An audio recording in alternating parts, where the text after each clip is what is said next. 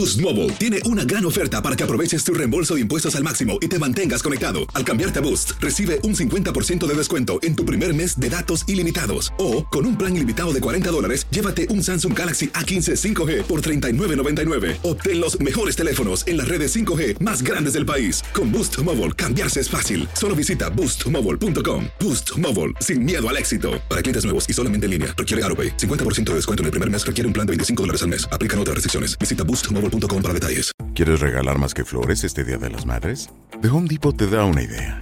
Pasa más tiempo con mamá plantando flores coloridas, con macetas y tierra de primera calidad para realzar su jardín. Así sentirá que es su día todos los días. Llévate tierra para macetas Bigoro por solo $8.97 y crece plantas fuertes y saludables dentro y fuera de casa. Recoge en tienda y sigue cultivando más momentos con mamá en The Home Depot. Haces más, logras más. Más detalles en homedepot.com diagonal delivery.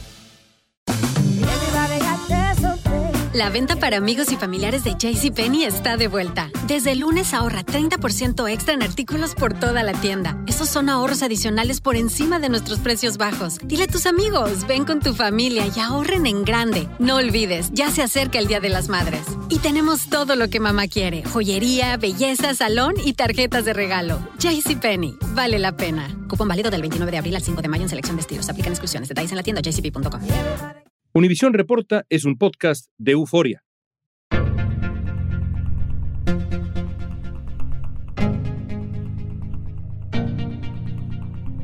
Amigos, ¿cómo están? Bienvenidos una vez más a Univisión Reporta. Ovidio Guzmán, uno de los líderes del cártel de Sinaloa, fue extraditado a Estados Unidos en un operativo que tomó a muchos, pero muchos, por sorpresa. Mientras Ovidio espera que comience su juicio formalmente, queda en el aire una gran pregunta. ¿Qué pasó? ¿Cómo se dieron las cosas para que Ovidio Guzmán fuera extraditado de esa manera? Pero sobre todo, ¿cuál es el futuro hoy del cártel de Sinaloa y la batalla contra el crimen organizado en México? Jorge Fernández Menéndez es periodista, escritor, analista político, es experto en temas de seguridad y hoy nos va a ayudar a entender qué está pasando hoy dentro de esta organización delictiva, cuál es la posición del Mayo Zambada, por ejemplo, líder histórico, y si es posible que Ovidio Guzmán haya hecho un pacto con las autoridades que quizá perjudique a su hermano Iván Archibaldo Guzmán. ¿Qué está pasando allá adentro? Hoy es lunes 25 de septiembre, soy León Krause, esto es Univisión Reporta.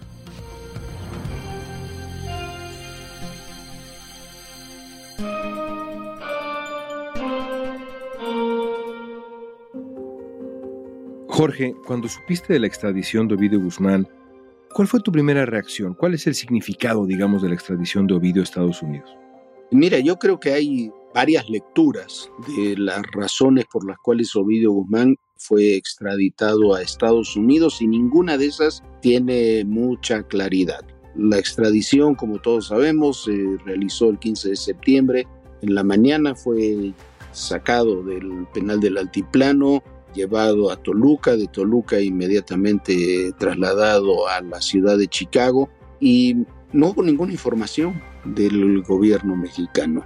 Hay un dato que me parece que es muy revelador, que es que la defensa de Ovidio Guzmán desde el 2 de septiembre, que fue cuando el último juez dio la orden a la Cancillería para que decidiera sobre la extradición de Ovidio Guzmán, en ningún momento presentó, como había presentado en forma continua los nueve meses anteriores, en ningún momento presentó algún amparo, algún recurso judicial para evitar la extradición. El propio presidente López Obrador dijo en la mañanera, dejó entrever que había una suerte de acuerdo para que no se presentara ni la defensa ni la fiscalía ningún recurso judicial más.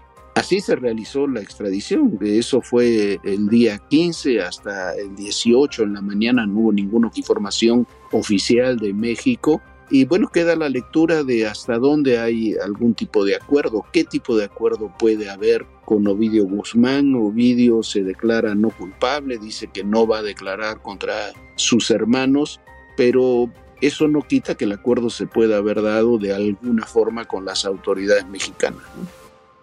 Hablemos un poco de la forma dramática, teatral en que ocurre esto. Un helicóptero en absoluto secreto encabezado por siete agentes de la Interpol, incluido el hombre que a su vez es el líder de la Interpol en México, se posa en el penal de máxima seguridad del altiplano y de ahí es entregado Ovidio. Y lo siguiente que sabemos es horas y horas después, una fotografía de Ovidio sentado con el rostro pues de absoluta sorpresa. Yo lo interpreto como, como temor en camino a Estados Unidos y luego su comparecencia. ¿Qué opinas de las formas? ¿Qué nos dicen las formas del estado de la relación bilateral, la cooperación? Además, en 15 de septiembre, esta extradición. No, yo creo que hay, por una parte, una secrecía que en asuntos de Estado a mí me sorprende mucho, en un asunto de Estado, además, bilateral, la forma en que se realizó. Me parece que también se alimenta del temor de las reacciones. La potente balacera se escuchó en todo Tres Ríos, una de las zonas más explosivas de Culiacán, la capital sinaloense. En un afán de obtener resultados positivos, actuó de manera precipitada, con deficiente planeación, así como falta de previsión sobre las consecuencias de la intervención. Cuando se intentó detener Ovidio en el Culiacanazo en octubre del 2019, sabemos lo que ocurrió. Levantamientos, una acción militar que no fue defectuosa la acción militar, lo que fue la orden de que no se prosiguiera esa acción militar para trasladar a Ovidio fue lo que permitió que se desarrollara aquella suerte de levantamiento del cártel de Sinaloa contra la detención.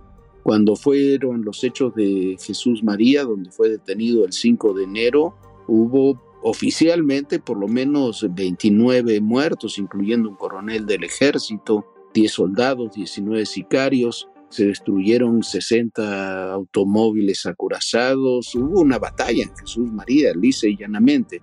Entonces me imagino que la secrecía se debió a eso. Ahora, una vez que ya Ovidio estaba en un avión, una vez que Ovidio ya estaba en Chicago, una vez que la Casa Blanca y el Departamento de Estado ya habían dado a conocer que Ovidio estaba allá, me resulta inconcebible que el gobierno mexicano no haya dado a conocer, aunque sea un comunicado de prensa, ratificando lo que habían dicho las autoridades estadounidenses. Me parece que son este tipo de acciones que hace el gobierno que no se entiende muy bien por qué y cómo están dictadas. Aunque decías que no se entiende muy bien, ¿cómo lo explicas? Es decir, en cualquier otra circunstancia, quizá habríamos visto, bueno, por lo menos una declaración, es decir, es un momento de enorme importancia en otros gobiernos, así se habría interpretado. No tenía que ser el presidente de México, aunque López Obrador de pronto se vuelve el narrador universal de nuestra realidad, pero ¿Cómo explicas que el gobierno se mantuvo mayormente en silencio? No es explicable. A ver, el Chapo Guzmán es un personaje mucho más importante que Ovidio, sin lugar a dudas, su padre. Y cuando el Chapo fue extraditado a los Estados Unidos, nos enteramos, no en tiempo real, esas cosas no se realizan en tiempo real, pero prácticamente en tiempo real. Iniciamos con una noticia de última hora. Escuche bien. Según acaba de informar prensa asociada, el Chapo Guzmán está siendo extraditado en estos momentos hacia los Estados Unidos. Por otra parte, Guzmán, también considerado el líder del cartel de Sinaloa, fue entregado a las autoridades estadounidenses un día antes de que Donald Trump asuma la presidencia. Cuando en el momento que fue enviado a los Estados Unidos, cuando ya estaba en el avión, se dio toda la información a ambos lados de la frontera y teníamos información a dónde iba, cómo iba a ser detenido, cuáles eran los procesos. Aquí hemos tardado prácticamente tres días en tener claridad sobre eso. Y tampoco el Departamento de Estado y la Casa Blanca dieron a conocer sus comunicados, también sin mayor detalle originalmente. El caso de Ovidio ya se había politizado demasiado. Es un caso donde interviene, sí, por supuesto, el tráfico de fentanilo, el papel de Ovidio en los chapitos y demás, pero es un caso que ya había contaminado, lo reconoce el propio presidente, la relación bilateral entre los dos países y no sé si la política exterior de México anda por caminos que son muy extraños en muchas ocasiones. Ovidio Guzmán era una pieza importante en la estructura de los Chapitos, junto a sus hermanos Iván Archibaldo y Jesús Alfredo, pero este grupo es parte del cártel de Sinaloa, que antes era encabezado por su padre, Joaquín Guzmán. Según el informe más reciente de la DEA, el cártel de Sinaloa está asociado con empresas criminales de varios países, tiene 26 mil efectivos en el mundo, opera en 19 estados de Estados Unidos. Quisiera dar un paso más atrás y preguntarte sobre un tema que conoces muy bien, que es el cártel de Sinaloa en general. la situación del narcotráfico en México, cómo ha cambiado el cártel de Sinaloa desde, pues, no solamente el arresto de Joaquín Guzmán, sino su extradición y su condena. Ahora está en la cárcel de máxima seguridad de Florence, en Colorado. ¿Cómo ha cambiado el equilibrio de poder en, en la organización? Partamos de una base. El cártel de Sinaloa, yo siempre he insistido en eso, es el cártel más poderoso de México. Cuando se decía que el cártel Jalisco era más poderoso y demás, no es cierto. El cártel Jalisco se extiende en distintas actividades, como ocurrió con los Zetas, con distintas actividades criminales, se extiende también de distintas formas por la violencia que suele ejercer, cooptando otros grupos. Pero el cártel de Sinaloa tiene una estructura y tiene un peso de muchos años que no tienen las otras organizaciones criminales. Ahora, lo que sí ha sucedido es que los chapitos tuvieron un mérito, vamos a llamarlo así, que fue descubrir antes que todos los demás y poder implementar antes que todos los demás grupos el tráfico de fentanilo en gran escala, este fentanilo ilegal en gran escala. Si uno hace memoria, hace siete años, los Chapitos, ya había sido extraditado su padre y demás, era un grupo prácticamente en extinción. Cuando ellos quisieron, después de la extradición del Chapo Guzmán, quisieron quedarse con el control del cártel, eliminaron rápidamente a Damaso López, al licenciado y a su hijo, pero era muy claro que el que se quedaba con el control del cártel era el Mayo Zambada. Fueron incluso, hay que recordar, los secuestrados. Iván Archibaldo, Jesús Alfredo, no se sabe quiénes más estaban ahí, otras 14 personas, si no me equivoco, en un restaurante en Puerto Vallarta que se llama La Leche, festejando el cumpleaños de Iván. No fue uno ni dos, sino tres los hijos de Joaquín El Chapo Guzmán secuestrados recientemente en un restaurante de Puerto Vallarta, Jalisco, México. Y los tres ya habrían sido liberados después de una negociación cuyos detalles siguen siendo un misterio están intentando corroborar los indicios de que el Mocho Mito haya contado en esta operación con la ayuda del cártel Jalisco Nueva Generación. Precisamente fueron secuestrados por el cártel Jalisco Nueva Generación. Eso sería imposible con los chapitos el día de hoy. Demostraban su debilidad fue el Mayo Zambada el que negoció para que no los mataran con el cártel Jalisco y cinco días después fueron dejados en libertad, bastante golpeados, según tengo entendido. En siete años eso ha cambiado radicalmente.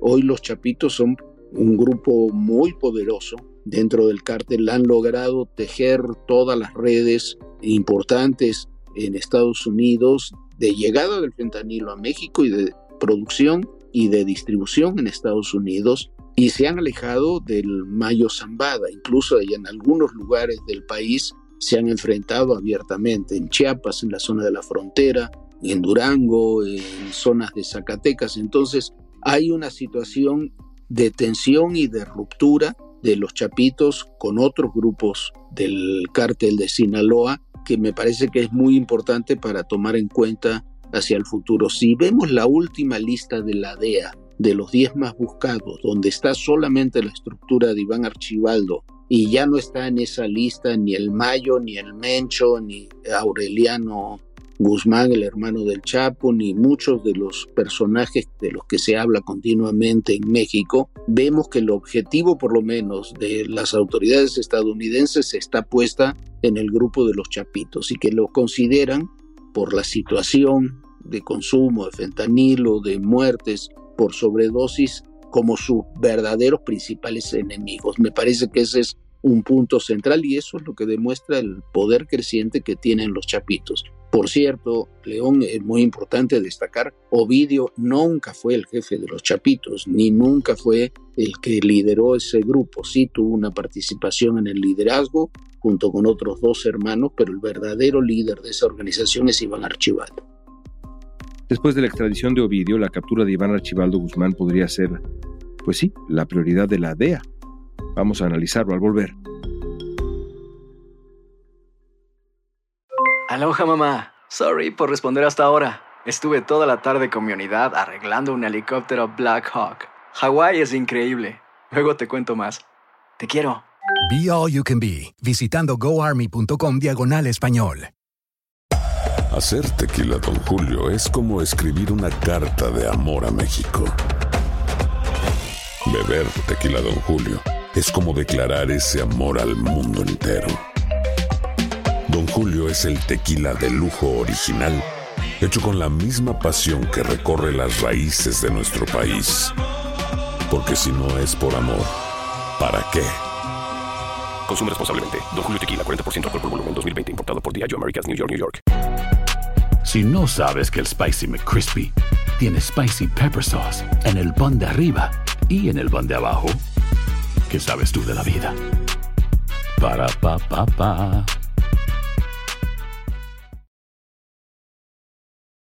Estamos platicando con el periodista experto en narcotráfico Jorge Fernández Menéndez.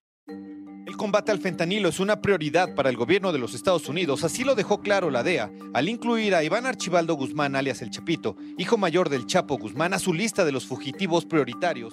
Que vienen las elecciones presidenciales tanto en México y Estados Unidos, es la presión para uno y para otro país para poder eh, influir en el voto. Te quiero preguntar sobre Iván Archibaldo, justamente, el elegido, digamos, de, de los Chapitos. Es Iván Archibaldo, es el líder no es Ovidio Guzmán. En muchos sentidos, quizá en este momento, no sé, puede ser quizá hasta el líder más importante del cártel de Sinaloa. Puede ser su futuro, porque de una u otra manera, pues parece que el Mayo Zambada es un hombre ya mayor. ¿Irán las autoridades estadounidenses y mexicanas por Iván Archibaldo? ¿Es el gran objetivo junto con Nemesio Ceguera del cártel Jalisco Nueva Generación? ¿Es el gran objetivo de ambos países? Yo creo que en términos inmediatos sí. Yo no subestimaría al Mayo Zambada. Sigue siendo el que dan la mayor recompensa, sigue siendo el narcotraficante con más antigüedad en el país, está operando desde los años 70, nunca fue detenido, eso quiere decir que tiene una red de complicidades en torno suyo bastante poderosas, es muy difícil que un delincuente a lo largo de 50 años pueda operar sin que haya sido detenido jamás. El Mencho tiene otra situación, también eh, debe tener sus redes de apoyo, pero el Mencho tiene problemas de salud. Hay una sucesión en curso en el cártel Jalisco que no sé cómo se procesará, pero hay personajes, uno apodado el Sapo, que probablemente sea el sucesor del Mencho, pero yo no, no subestimaría a ninguno de los dos, pero en términos inmediatos de necesidad política, la detención de Iván Archibaldo, por lo menos para Estados Unidos y me imagino que también para el gobierno mexicano, es la prioridad. ¿Por qué? Porque no hay mayor problema en términos de seguridad en la relación bilateral fuera del caso de la migración. Tú lo sabes muy bien que el consumo de fentanilo. No es tolerable para los Estados Unidos una situación con más de 100.000 muertos por sobredosis, 70.000 producidas por fentanilo al año. No es tolerable en año electoral y por eso se le ha dado tanta trascendencia en ciertos ámbitos a la extradición de Ovidio, se han incautado varios millones de dosis de fentanilo en la frontera. Mira, con un kilo de fentanilo puro tú haces un millón de dosis. Entonces, hablar de millones de pastillas de fentanilo está muy bien, pero hay que recordar que con 10 kilos sacas 10 millones de pastillas. Introducir 10 kilos de fentanilo puro de sus precursores, la verdad es muy sencillo cuando hay además una participación tan activa de productores chinos en este proceso. A Ovidio lo están acusando de tráfico de cocaína, de heroína, de metanfetaminas y también de marihuana, pero también lo están acusando de lavado de dinero y de asesinatos violentos. El lunes pasado, Ovidio Guzmán compareció ante la Corte de Chicago y se declaró no culpable de todos los cargos en su contra. Un dato adicional, la parte acusadora, el Departamento de Justicia de los Estados Unidos, está pidiendo prisión de por vida para Ovidio Guzmán López. El gobierno trata de ver cuál de todos los arrestados va a voltearse y ahí van a poder formular un caso más fuerte en contra de Ovidio. De acuerdo con CNN, los fiscales dijeron que la pena de muerte se retiró de las opciones para Guzmán como parte de las negociaciones de extradición con las autoridades mexicanas. La próxima fecha para presentarse en corte será el 17 de noviembre. Por el momento él estará permaneciendo en esa prisión del centro de Chicago. Déjame preguntarte sobre lo que ha pasado en Chicago. Regresemos un poco a eso. En la primera audiencia los fiscales de Chicago hablaron de, de acuerdos a los que han llegado con Ovidio Guzmán, como eliminar la pena capital, por ejemplo. Como ya decíamos, no hubo reacciones violentas por la extradición hasta ahora. No tenemos mucha idea de qué más pueden haber acordado las autoridades y Ovidio Guzmán. Y esto se da con la coincidencia de la salida de Emma Coronel de la cárcel unas horas antes. ¿Cómo ves el escenario actual con todas esas piezas? No sé hasta dónde hay algún tipo de negociación con sectores del cártel de Sinaloa. Durante todo el sexenio se ha hablado de una protección al cártel de Sinaloa de parte de sectores del gobierno, quizás no una protección absoluta, una participación, sino considerar que el cártel de Sinaloa no había que tocarlo demasiado. Vamos a ganar el desafío de la paz, pero no convirtiendo a México en un cementerio mayor al que ya ha sido por tantos años. Parece que el túnel que el gobierno mexicano le construyó a Ovidio Guzmán es mucho más profundo que el que mandó construir su padre y su liberación ha marcado para siempre la historia de este país. El mismo fracaso de la primera detención de Ovidio se enmarca en eso y ha habido muchos otros gestos, hasta cuando el presidente en una mañanera dijo que era una falta de respeto decirle Chapo a Joaquín Guzmán lo era, etcétera, etcétera, etcétera. Son señales. Me llama la atención lo de Emma Coronel. Emma Coronel negoció su entrega, tuvo una condena muy pequeña, dos años solamente, podrían haber sido mucho más por los delitos que originalmente se la acusaba, y a partir de eso queda en libertad, no deja de ser también otra señal que mientras está festejando en un bar el 15 de septiembre, el hijo de su esposo está llegando a una cárcel en Chicago, ¿no? Pero yo no sé cuáles son las negociaciones, no lo sabemos, obviamente. Y estamos hablando de que traicionaría a sus propios hermanos, porque eso es lo que le interesa también a las autoridades estadounidenses. Si coopera, que es de dudarse, porque no creo que vaya a traicionar ni a su papá ni a los otros narcotraficantes, pero pudieran darle algo mucho más razonable, 20, 30 años. Pero algún tipo de negociación hay con el cártel de Sinaloa, no solamente por el caso de Ovidio, por el caso de Emma, sino porque el hermano del Mayo Zambada está en libertad y estaba acusado de delitos gravísimos, se convirtió en colaborador y está en libertad. El hijo del Mayo Zambada está en libertad. Hay otro hijo que está en proceso también de quedar, está detenido, pero en proceso en Estados Unidos de quedar en libertad. Un tercer hijo del Mayo Zambada estaba en una cárcel en Culiacán y se escapó prácticamente por la puerta de entrada sin que nadie lo molestara. Entonces, por eso yo decía que no hay que subestimar el tema del Mayo Zambada y el peso del Mayo Zambada, más allá de la urgencia ahora del tema que existe con los chapitos. Me parece que el Mayo Zambada sigue teniendo una estructura criminal muy importante, ha sufrido dos, tres golpes de operadores cercanos, pero sigue manteniendo una estructura criminal muy importante, no aparece en medios, no aparece tampoco cotidianamente como uno de los más buscados. Y me parece que en ese pulso que ya hemos visto entre estos viejos narcotraficantes y los nuevos grupos, me parece que los chapitos se pueden quedar solos en algún momento.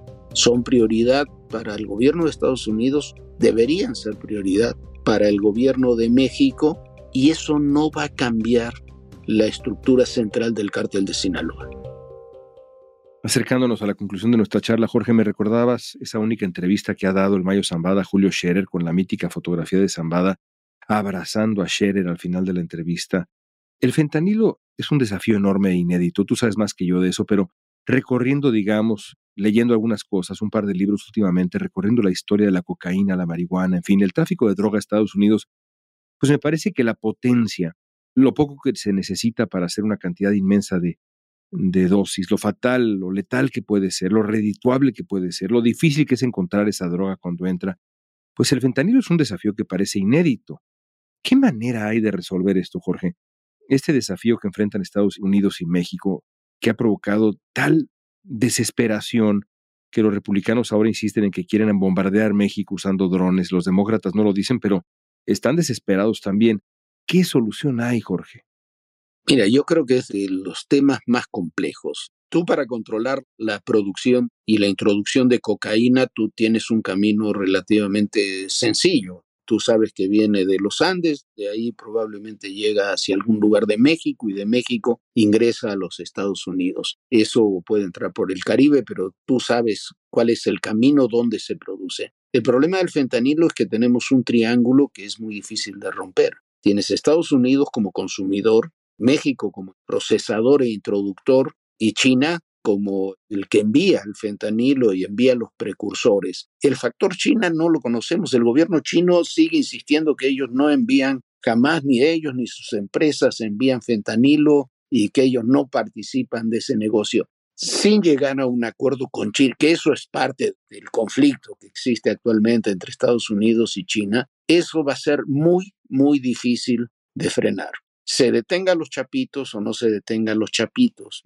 Entonces, tú dices, más allá de la desesperación electoral que pueda haber entre republicanos y demócratas por bajar las cifras de fentanilo, quizás algunas de estas detenciones o de estos golpes puedan tener influencia en el corto plazo, quizás para las elecciones del próximo noviembre, pero en el largo plazo va a ser muy difícil de romperlo mientras no haya un acuerdo. Cuando China hace unos años decidió que dejaba de colaborar con Estados Unidos en temas de narcotráfico, cuando comenzó la guerra comercial, prácticamente le dio carta abierta a sus productores para la exportación de fentanilo. Tenemos los nombres de los principales exportadores de fentanilo hacia México, lo tienen las autoridades de Estados Unidos, lo tienen las mexicanas, y no hemos visto en China ninguna reacción hacia eso. Mientras se siga proveyendo la materia prima, lo harán los Chapitos, lo hará el Mayo, lo hará el Cártel Jalisco, lo hará alguna organización.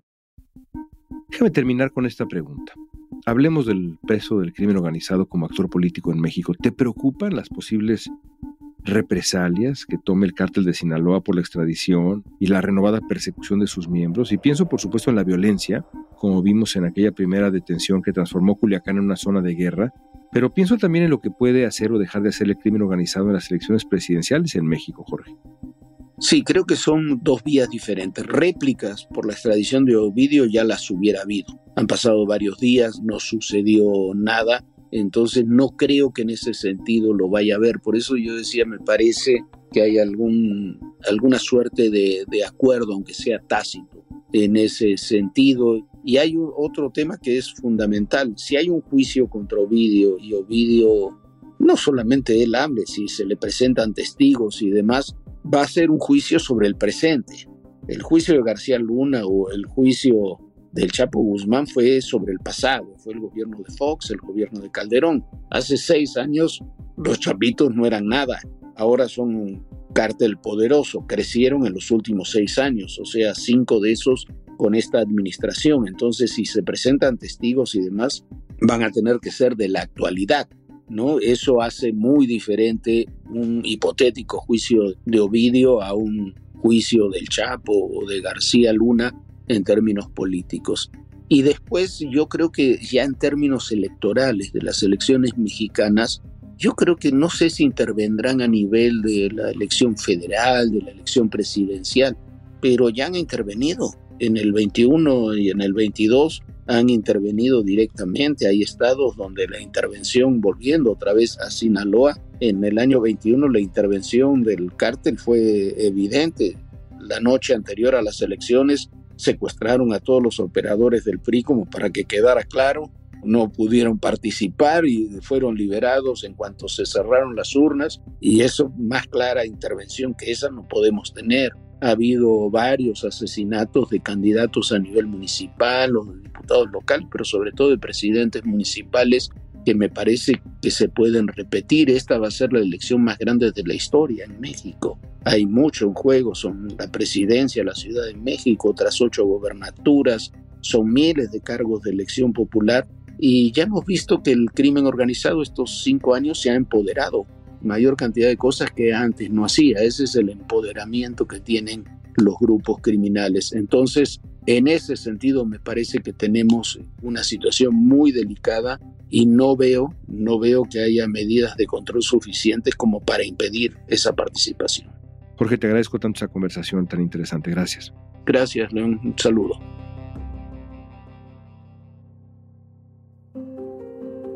Es un laberinto complicado, sin duda, lo que enfrenta en este momento la autoridad en México y en Estados Unidos en esta batalla contra el crimen organizado, sobre todo tomando en cuenta esa gran variable tan peligrosa, fatal que es el fentanilo.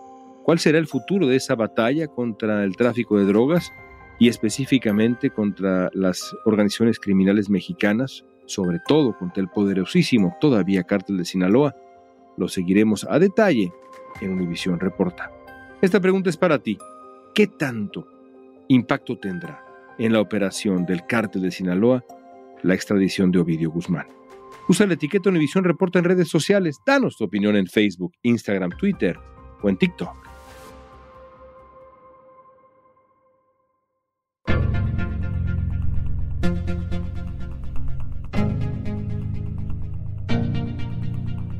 Escuchaste Univisión Reporta. Si te gustó este episodio, síguenos, compártelo con otros. En la producción ejecutiva, Olivia Liendo. Producción de contenidos, Mili Supan. Booking, Soía González. Música original de Carlos Jorge García, Luis Daniel González y Jorge González. Soy León Krause, gracias por escuchar Univisión Reporta.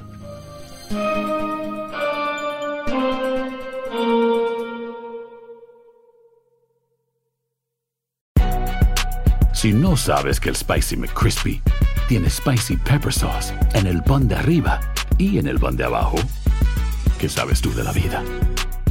Para, pa, pa, pa. Lucero junto a José Ron protagonizan El Gallo de Oro. Gran estreno miércoles 8 de mayo a las 9 por Univisión. Y de las mejores.